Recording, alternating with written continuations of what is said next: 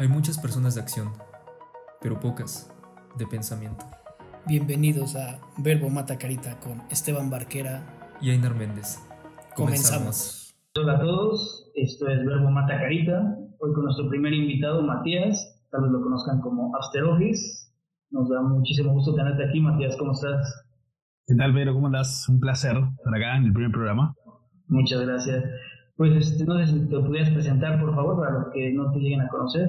Bueno, mi nombre es Matías, soy de Argentina, de Buenos Aires, tengo 31 años y estoy hace un tiempito ya en la ardua tarea de, trabajar como, como streamer y creador de contenido de Magic. Eh, digo ardua, ¿no? Para eso eh, es tanto. Eh, es, es, un trabajito, toma su buena porción del día, dar como, ¿no? Y, su, buena, su buena cantidad de energía también. Pero es una. Sí, ni hablar. Pero es una, es una actividad súper placentera también, lo estoy disfrutando muchísimo. Excelente, sí, de hecho, bueno, yo consumo tu contenido y, me gusta mucho, ¿no? Como yo siento que conectas muy bien con tu público y también hasta cómo abres las conversaciones me, agrada mucho. Por eso quédate aquí en el programa porque es un programa donde nos gusta hablar de lo bien que se puede comunicar, ¿no? Después se ha perdido mucho el, la, forma de expresarse bien, de comunicarse bien. Ya como que todo el contenido es muy banal y ya no importa cómo lo expresas, solo lo avientan ¿no? hacia redes porque piensa la gente que es internet que no importa, pero yo creo que cada vez importa más, ¿no? Al fin y al un influencer, porque aunque tengas muy pocas vistas o lo que sea, quizás luego empiezas a permear, ¿no? En, cómo actúan las personas, o por lo menos eso creo yo. ¿Tú cómo lo percibes? Sí, sí, totalmente. Digamos, influencer en cuestión de, de influenciar, si vos estás dentro de la vida de la gente, del día a día, no se compartís tiempo a diario, inevitablemente influencias la vida de esas personas, así como la gente que comparte los streams conmigo me influencia a mí. Eh, por supuesto que sí. Eh, ni hablar que, digamos, la forma de comunicarse, eh, uno podría decir quizás que no existe como, o por lo menos eso creo yo, no existe la forma perfecta o correcta, entre comillas, de comunicarse. Es como que inevitablemente la forma en la que la gente interactúa entre sí va a ir evolucionando con el tiempo va a ir cambiando, eh, la gente se modifica con la tecnología, con las experiencias y demás, pero sí coincido que podemos hacer un esfuerzo para, para hacerlo lo mejor posible, ¿no? Como tener una comunicación sólida, respetuosa, ¿no? Tratando de, manejarse en buenos términos, de pensar que del otro lado hay personas que con las que estamos hablando, que estamos interactuando. Eh, absolutamente. Y sí es cierto que por ahí hoy en día es como que en general por ahí a mucha gente le da lo mismo, que es como que bueno, esto lo hago así lo más que son formas de hacer las cosas, creo yo, como que va por encima de la comunicación incluso, ¿no? Entonces uno tiene ganas de hacer las cosas lo mejor posible, lo más prolijo posible, y lo hace, trata de hacerlo con, todo, me parece. Y de hecho, te cuento un poco cómo me nació la intención de invitarte. Es que yo percibí que desde el día uno que oí la palabra prolijo, ya lo estaba utilizando, ¿no? Y, dije, o sea, y empecé a razonar esto, ¿no? De cómo es muy fácil empezamos a adquirir cosas de los demás, ¿no? Y también lo veo del lado del respeto, que ya lo mencionaste, que se me hace muy importante. Ya te siento que como a través de la pantalla las personas muy fácil pierden el respeto, ¿no? Tanto los streamers por su público como el público por los streamers, ¿no? Sienten que muy fácilmente les pueden llegar a decir cosas y que como le están consumiendo el contenido, el streamer les debe este, aguantar lo que sea, ¿no? Y yo creo que por ahí tampoco va, ¿no? Y eso luego se empieza a reflejar hasta socialmente. Sí, sí, puede pasar tranquilamente. En parte es como que creo que hay una parte positiva en el sentido de como la gente no está eh, con la presión de estar del cara a cara, por así decirlo, por ahí se anima a conversar de ciertos temas o decir ciertas cosas que por ahí en persona le costaría mucho, pero al mismo tiempo es como que por ahí eh, se pasa, por algunas personas se pueden pasar para el otro lado también y directamente, no solamente decir cualquier cosa eh, sin tener en cuenta que están hablando con un ser humano de otro lado, ¿no? Es como que, en parte, el hecho de poder conversar las cosas de manera abierta, sin problema, que eh, la tecnología lo hace más fácil, me parece que está bueno, pero al mismo tiempo no hay que, no hay que pasarse hacia el otro nivel de, bueno, digo, literalmente cualquier cosa, ¿no? Lo primero que se viene a la cabeza, de la forma que sea, eh, porque al fin y al cabo, digamos, estamos conversando con otros seres humanos y el respeto sería el mismo respeto que como si estuvieras eh, cara a cara también, ¿no? Exactamente. ¿Y, tú para empezar a hacer streaming tomaste algún curso este, o ya tenías como algunas bases o simplemente comenzaste y fuiste aprendiendo con el tiempo? No, ningún curso, de nada, no, no. Eh, es, gracioso porque cuando, digo esto se mueren de risa, pero es que yo soy una persona muy callada en general. Yo en, mi día a día en general no hablo demasiado, en mi trabajo nunca fui una persona muy de conversar. Eh, por ahí hablo con, con, la gente cercana, digamos, pero en general no soy una persona de muchas palabras en, en, mi vida, en mi vida social, por así decirlo. Eh, no, cuando era chico tenía ganas de ser locutor, tuve un tiempito en el cual quise hacer locución, pero después lo abandoné. Eh, estudié comunicación social, periodismo un tiempo, pero después no, no es que haya hecho una preparación, simplemente me, me volví loco, me compré una computadora, un micrófono y dije, ya fue y arranco. Y, así y así empezó. Excelente. ¿Y, y cómo, bueno, cómo empezaste a conectar con las personas? ¿Sí percibes esto, que conectas con las personas de, de muchas formas?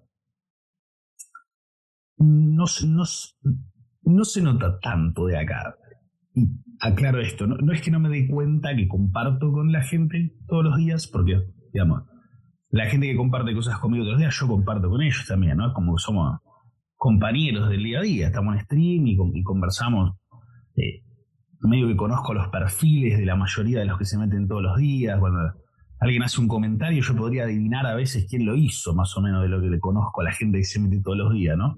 Pero al mismo tiempo digo que no se nota en el sentido de que creo que es un poco más de lo que me doy cuenta. Al fin y al cabo, estoy muy concentrado trabajando en el contenido y, y cómo presento las cosas y cómo jugamos y demás y, como que la vorágine del día a día por ahí no, no me hace dar cuenta de al 100%, que por ahí hay alguien del otro lado que comparte experiencias día a día conmigo, que me escucha la voz todos los días. Sobre todo, más que nada, porque arranqué con el stream justo cuando comenzó la pandemia y el encierro, pero nunca tuve la posibilidad de como salir y no sé, ir a un evento y por ahí conversar con la gente que, forma parte del stream una cosa así como que no tener una experiencia como tangible, como que te, que te despierte en ese sentido, ¿viste? Que te lo haga como experimentar un poco más real. Entonces, en parte es como que es un, sueño, digamos, que trabajo dentro de mi casa y prendo y converso con la gente, eh, pero igual sí recibo muy buenos mensajes, la gente muy, muy buena energía siempre, así que es, es un placer eso, sí. Estar súper súper chido esto, ¿no? Como que las personas te apoyen, te motiva mucho, ¿no? Para seguir haciendo contenido. Sí, absolutamente, es fundamental, de hecho. Y también te quería preguntar, ¿cómo ves esto de la barrera del lenguaje? Que digo, tu contenido es muy como para Latinoamérica, o yo lo siento así, bueno, Latinoamérica y España, bueno, hispana para pronto. este, y y pero aunque hablamos español, hablamos diferente, tenemos diferentes modismos, diferentes formas de expresar cosas. ¿Cómo lo vives? ¿Cómo lo lidias día a día? No, genial. De hecho, es súper divertido. Es, es algo en lo que me paro a veces para hacer contenido directamente, en lugar de hacerlo un problema, todo lo contrario. O sea, tenemos un idioma súper profundo, en cada país se habla distinto, hay 200 palabras diferentes para cada cosa, y, se usa como contenido para aprender, hablar, aprender de las culturas de, los demás. O sea, es, es algo que, está bueno usarlo para conectar. Porque al fin y al cabo, si no, uno se termina encerrando en lo que conoce nada más, y es que no está mal, no, está mal, pero, pero me parece que está buenísimo poder abrirse a, a conocer el resto de la comunidad hispanohablante, conocer cómo tratan el idioma, cómo le dicen las cosas, que no solamente es las palabras, hay un montón de otras costumbres también que son distintas.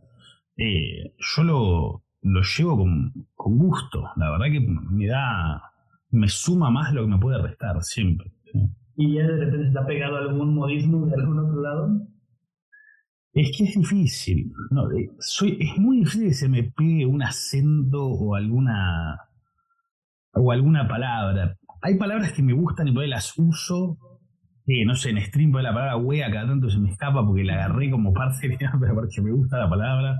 Pero después, difícil. Sobre todo que yo soy el que lee, no soy el que escucha. En parte me dicen por ahí se les pegan algunas palabras que, digo yo, pero yo de leerlos, por ahí, no sé, la gente no usa tantos modismos en el chat. Eh, pero pero de, ni hablar que, digamos, cualquier palabra que puedo incorporar, así la, la, incorporo. Pasa que tengo mi, forma, mi propia forma de hablar también, que es como medio, como medio marcada ya, ¿no? Sí, definitivamente. De hecho, cuando yo consumo más tu contenido en YouTube, de repente sí me metí al streaming, pero no me, por los tiempos, luego ya no me da tanto chance, ¿no? Pero cuando antes llega a entrar, sí veo que te piden mucho así de, ah, otros acentos, Mateo. como que es algo que la gente te quiere escuchar, ¿no? Como hablar de otras formas. Muy, difícil. Y, este, y bueno, ¿y, qué otras este, implicaciones has notado para como creador de contenido que, que tiene ¿no? la profesión? ¿qué complicaciones has encontrado en el camino? Complicaciones. El, probablemente lo más difícil es mantener el ritmo con toda la actividad. A alguno le costará más, a otro le costará menos.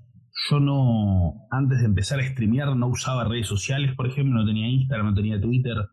Esas son cosas que tuve que aprender a usar en el, en el camino. Eh, y quizá para otros sea un poco más natural, a mí todavía me cuesta un poco mantener la consistencia de estar compartiendo cosas en las redes, publicando cosas, eh, como manteniendo un perfil público que es clave súper importante para el, para el trabajo, no, no se puede no estar, no estar presente, no tener una imagen eh, que vender, digamos.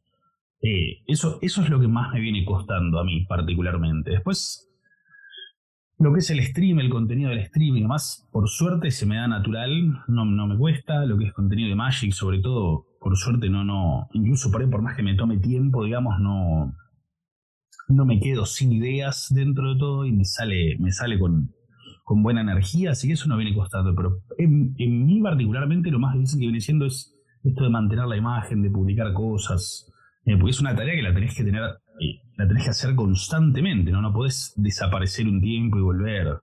Eh, eso en parte por mí, por, quizá por no estar acostumbrado a hacerlo de antes. Y más que es tan fácil, bueno, yo creo que de repente se pierda mucho contenido por tanta competencia que hay, ¿no? de cualquier tema hay mil creadores de contenidos, ¿no? O sea, este, si de repente la gente te deja de ver, pues sí se, empieza a olvidar un poco, ¿no? De, que estás ahí.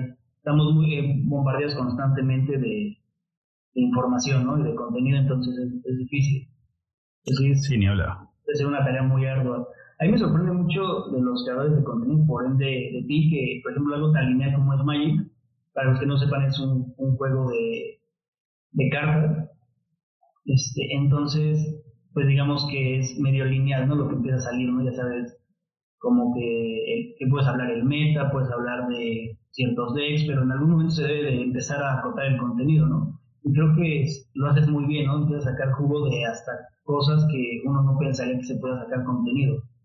¿Tú tienes algún proceso creativo para esto o simplemente vas sobre la marcha lo que te va ocurriendo o cómo lo haces? Traté de organizarme lo máximo posible con el tiempo. Empecé a pensar en secciones distintas para el canal, eh, en parte observar qué es lo que la gente quería consumir también, que eso es muy importante. Hay eh, distintos, como distinta demanda en lo que es Twitch, en lo que es YouTube, que todavía, lamentablemente todavía no estoy pudiendo como diversificar al 100% el contenido, pero dentro de poco espero poder hacerlo la gente de YouTube por ahí en general consume otro tipo de cosas. en cuanto a Magic, por ahí las partidas son un poco más, partidas un poco más rápidas eh, y demás. Pero, pero sí trato de tener organizado, de tener organizado, decir, bueno, tengo que tener una sección que sea un poco más relajada para el stream, que no sea tan tryhard, que no sea tan de rankear y buscar el mejor mazo todo el día. Eh, después otra parte, otros días en los cuales me concentro más en mazos más ganadores. Tratar de como prestar atención a todo lo que voy cubriendo, cosa tratar de jugar todos los arquetipos que existen, todas las combinaciones de colores posibles. Eh, porque sí es cierto que el juego tiene su limitación, en, parte por lo, por lo, limitado que es, o lo difícil que es como diversificar el contenido con el juego, es que no es tan popular. ¿no? No, es, no es un juego que tenga unos números abrumadores en las redes ni nada. Entonces, sí, cuesta, cuesta como buscarle la vuelta, pero, al mismo tiempo, como me gusta tanto el juego y se me hace tan natural, tampoco, tampoco lo siento algo tan, tan complicado, Claro. Y de hecho el juego es muy bueno y bueno, si entenderé si de este tema no quieres hablar, este, es algo picante como tú dirías. Pero este, también creo que Magic le, este, a la empresa le falta mucho este, sacarle jugo, ¿no? Creo que puede hacer otras estrategias para darlo a conocer y se han limitado muchísimo. Yo lo juego desde que estaba en, en secundaria, pero mucha gente no lo conoce, ¿no? Entonces sí creo que se debe a que Magic no ha sabido explotar este, todas las herramientas que tiene. ¿Tú qué opinas? Sí, puede ser. Puede ser. Quizás es un juego un tanto complicado de, de hacer llegar a todo el mundo, ¿no? Sobre todo hoy en día, al fin y al cabo es, es un juego que tiene un ritmo lento, ¿no? De esos que tenés que... Para empezar a jugar tenés que querer sentarte a aprender, y hoy en día por ahí se ve que cuesta un poco más que la gente haga, ¿no? Que es como que te quieren sentar a hacer directamente, ¿no? A aprender para hacer, y si te sentás en el Magic a hacer, no entendés absolutamente nada. Eh, sí es cierto que podría haber manejado las cosas de otra forma, quizás hacer campañas publicitarias, marketing un poco, poco mejor, y tratando de llegar a la gente de otra forma. Se me ocurre que es una compañía que por ahí está muy concentrada en, subir el rédito económico nomás, entonces sacan producto, producto, producto, producto, y medio que se mantienen con el público que ya tienen, es como que tratan, tienen como una, una política que tratan de venderle más al público que ya tienen, en lugar de buscar más público. Es medio loco. Hoy en día parece que hacen las dos cosas, un poco porque también como que hacen que se vea bien Magic Arena, pero al mismo tiempo están concentrados en sacar un producto todos los meses, Secret Lair todos los meses, es tratar de exprimir al máximo el público que ya tiene, que dentro de todo es una base, una base fuerte. Para hacer un juego de cartas táctico, digamos, es, es el más grande, ¿no? yo lo que sí percibo es que y voy a poner un ejemplo, por ejemplo, ahorita que ha salido la nueva expansión con Calabozos y Dragones, hasta ahorita me enteré que son los mismos creadores, ¿no? Entonces, eso habla de que su marketing es muy débil, ¿no? O sea, jamás han este, querido invertir como mucho eso y, y, lo pueden apostar. Yo creo que hay mucha gente, mucha comunidad en Calabozos y Dragones, en, sus demás juegos y no han sabido este, conectarlos y aparte apostarle con toda la mercadotecnia. Y sería muy grande, yo creo, el juego. Sí, lo que decís es importante porque si son dueños de una franquicia tan grande como D&D, nunca haber conectado realmente, como haber conectado a ambos públicos, suena como haber desaprovechado un poco, ¿no? El, público, porque es una base de jugadores tan grande en D&D, quizá le podrías haber vendido un poco mejor el Magic esa gente, puede ser. Y yo creo que ahorita ya llegan tarde para haber usado esa estrategia, pero ya se estará viendo con, con el tiempo. Oye, y Matías, también creo que tú ya estás, este, ya tienes partner, ¿no? De Twitch. Sí, correcto. ¿Y también ya monetiza a través de YouTube o...? Sí, YouTube empieza a monetizar a partir de los, de los 4.000 suscriptores, si no me equivoco. Ah, excelente. ¿Tú usaste alguna estrategia para empezar a crecer en ese sentido? ¿O, qué recomendaciones puedes dar a las personas que están empezando a, hacer contenido que pueden empezar a monetizar más rápido? ¿Qué se puede hacer? En cuanto a YouTube, creo que no tenés demasiado control sobre la plataforma. Yo no soy especialista en YouTube, de hecho todavía no estoy haciendo contenido exclusivo para YouTube. Eh, sé que tenés que cumplir una, vara de suscriptores y horas de reproducción para empezar a monetizar. Y después tiene que ver con el tipo de contenido que haces, lo que pagan las publicidades en YouTube. No, no, no paga lo mismo una publicidad de un video que hable de un juego que una publicidad de un video que hable de, tarjetas de crédito, por ejemplo. Como que hay cosas que son como más fuertes en monetización, tengo entendido que tiene que ver con eso. Pero después con Twitch, digamos, es cuestión de paciencia. Eh, se me ocurre que en Twitch es más importante las oportunidades que puedan surgir por lo que haces en Twitch que la monetización de Twitch en sí misma. Algún sponsor que puedas conseguir, algún trabajo que surja en función de lo que de lo que mostrás que sabes hacer en Twitch. La monetización de Twitch puntualmente puede ser buena, pero no creo que sea nunca mejor que, lo que te puede dar, digamos. Twitch creo que en parte es como si fuera una, una ventana de promoción para, para el mundo también, para que la gente te descubra y puedas conseguir hacer otras cosas.